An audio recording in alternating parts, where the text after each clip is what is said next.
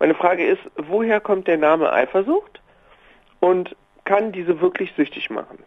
Gabor, du hast nachrecherchiert. Klär uns auf, woher kommt der Name Eifersucht? Ja, der Begriff klingt erstmal sonderbar, weil überhaupt nicht klar ist, was wenn es einen Erfinder dieses Wortes gab, was er damit ausdrücken wollte. Es gibt Alkoholsucht, es gibt Spielsucht, aber was soll eine Sucht nach Eifer sein und vor allem, was hat der Begriff mit dem zu tun, was wir als Eifersucht bezeichnen? Es gibt zwar diesen schönen alten Satz, Eifersucht ist eine Leidenschaft, die mit Eifersucht was Leiden schafft. Den kennen wir alle. Ja, aber das ist natürlich bei genauerem Hinsehen auch nicht mehr als ein konstruiertes Wortspiel, wenn auch nett.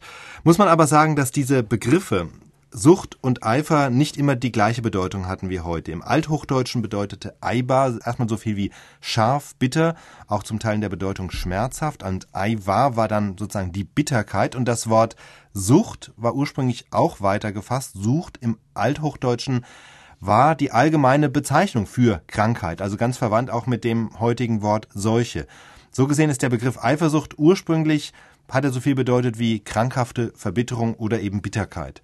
Das ist ja eigentlich auch ziemlich treffend, also krankhafte Verbitterung. Und krankhaft, das ist das Stichwort für die zweite Frage von Marco, nämlich kann Eifersucht wirklich zu einer Sucht werden? Ja, die Frage stellt sich nämlich genau bei dieser krankhaften Eifersucht, bei der der Betreffende also ein wahnhaftes Misstrauen an den Tag legt und wie besessen nach Anhaltspunkten für eine mögliche Untreue sucht. Oder es muss ja nicht mal Untreue sein, es reicht ja auch schon die Vorstellung, dass überhaupt ein Mensch irgendwo am Horizont oder auf dem Bildschirm des anderen auftaucht.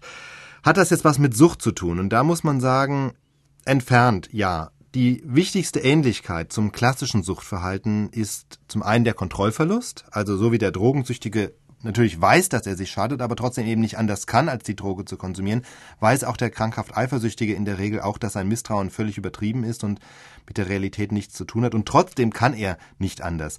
Und es gibt noch eine zweite Ähnlichkeit, das ist natürlich, dass der Eifersüchtige ganz ähnlich wie der Drogenabhängige sich in diesen krankhaften Zustand allmählich hineinsteigert. Soweit die Ähnlichkeit. Aber dann gibt es auch große Unterschiede. Also der Drogenabhängige erlebt wenn er die Droge konsumiert, vorübergehend erstmal eine Belohnung. So funktioniert ja auch die Abhängigkeit über das Belohnungssystem im Gehirn.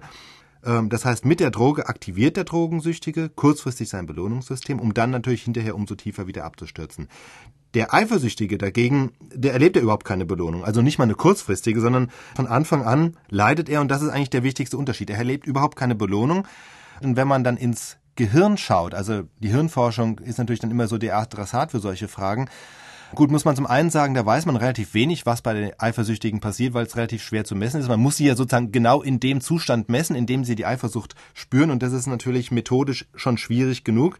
Was man aber sagen kann, äh, und dann gibt's dann wieder Parallelen, bestimmte Faktoren, die Drogensucht begünstigen, die begünstigen auch krankhafte Eifersucht. Also zum Beispiel schwaches Selbstwertgefühl, macht anfällig für Drogenabhängigkeit oder andere Abhängigkeiten und Suchtverhalten, macht auch anfällig für krankhafte Eifersucht. Und es gibt tatsächlich gerade auch bei Alkoholikern eine erhöhte Anfälligkeit für Drogensucht. Also zusammengefasst ist die Eifersucht zwar keine echte Sucht, so wie Spielsucht oder Computersucht oder sonst was, aber es gibt Verbindungen und Parallelen.